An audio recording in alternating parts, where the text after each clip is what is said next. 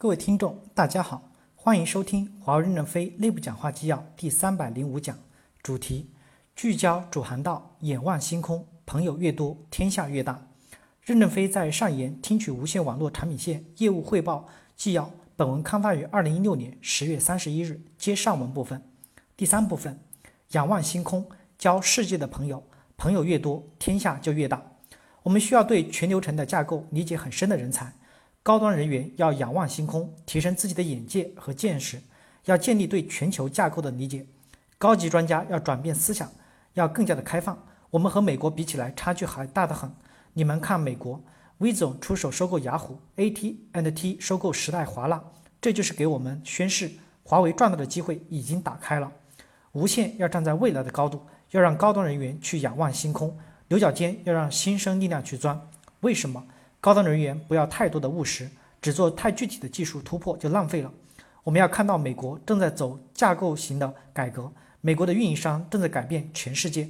我们的专家要提升自己的眼界和见识，眼界、见识和方法比技术能力更重要。我最欢迎说错话的人，你的话就是都是对的。还有什么机机会呢？还有新技术，就像人工智能，其实是六十年前就有人提出来了，三十年前。多伦多大学三个教授提出神经网络计算机的时候，人家都嘲笑他们是疯子。直到十年前，他们赢了图像识别比赛，大家才开始承认。你说他们委屈了多少年呀？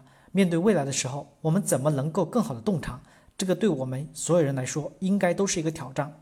要给 fellow 配助手，专职在身边做一些思想整理工作，滚动时间不超过三年。三年后他们就出去了，减轻高端人家事务性的工作量。同时又培养了新的种子。人是 fellow，你自己选的，你选谁就是谁。包括英文不好的，还可以配专职的翻译。我们不要求任何一个人都全面的发展，你只要有特长发展就行。你这方面差，我们帮你补这方面。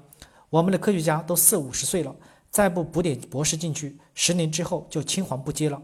那现在补博士进去，十年以后这些人可能就成才了。我常问，纯技术的干部和专家待遇怎么样？我问了几个，就动了几个人，动了几个人就知道整个体系有问题，要进行体系性的改革了。整个技术口职级和待遇过低，要再加强评价，让研发的弟兄们充满血性。有了血性，怎么就不能拥抱世界呢？你们要多到全球去喝咖啡，那你跟人家白咖啡，白喝咖啡了？你跟别人喝杯咖啡，随手送别人一瓶好一点的红酒，这样人家也愿意跟你喝咖啡嘛？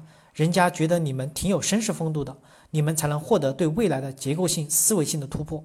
开会的时候，我们也要讲真话，我们不要老说我们是保密的，不能跟人家讲真话。你不跟人家讲真话，别人怎么跟你讲真话？没有在一个层面上碰撞是没有火花的。你看我的话都没有保密，贴到网上大家都来看，你保啥密呢？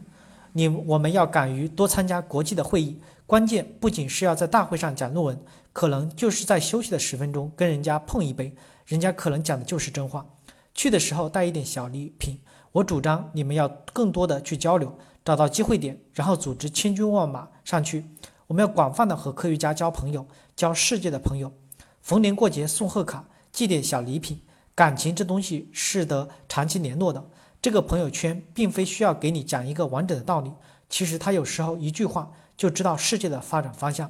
一句话两句话就搞明白了。上海高校也有很多的科学家，也有一些踏踏实实做事的人。你们也可以交朋友，交朋友何必要这么清水衙门？要有足够的礼节礼貌。如果说实在顾不来，那你们研究所专门成立几个公共关系秘书来帮你处理这些社交事务，可以增加预算。不去社交社会交往，这叫闭关锁国，跟满清没有什么区别。我们要改变一下人际交往的方式，要学会正确的交往，改变一下。朋友就遍天下，朋友越多，天下就越大。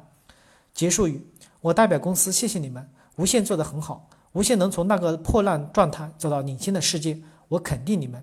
但是要想到怎么去应对未来的世界变化，这是最重要的。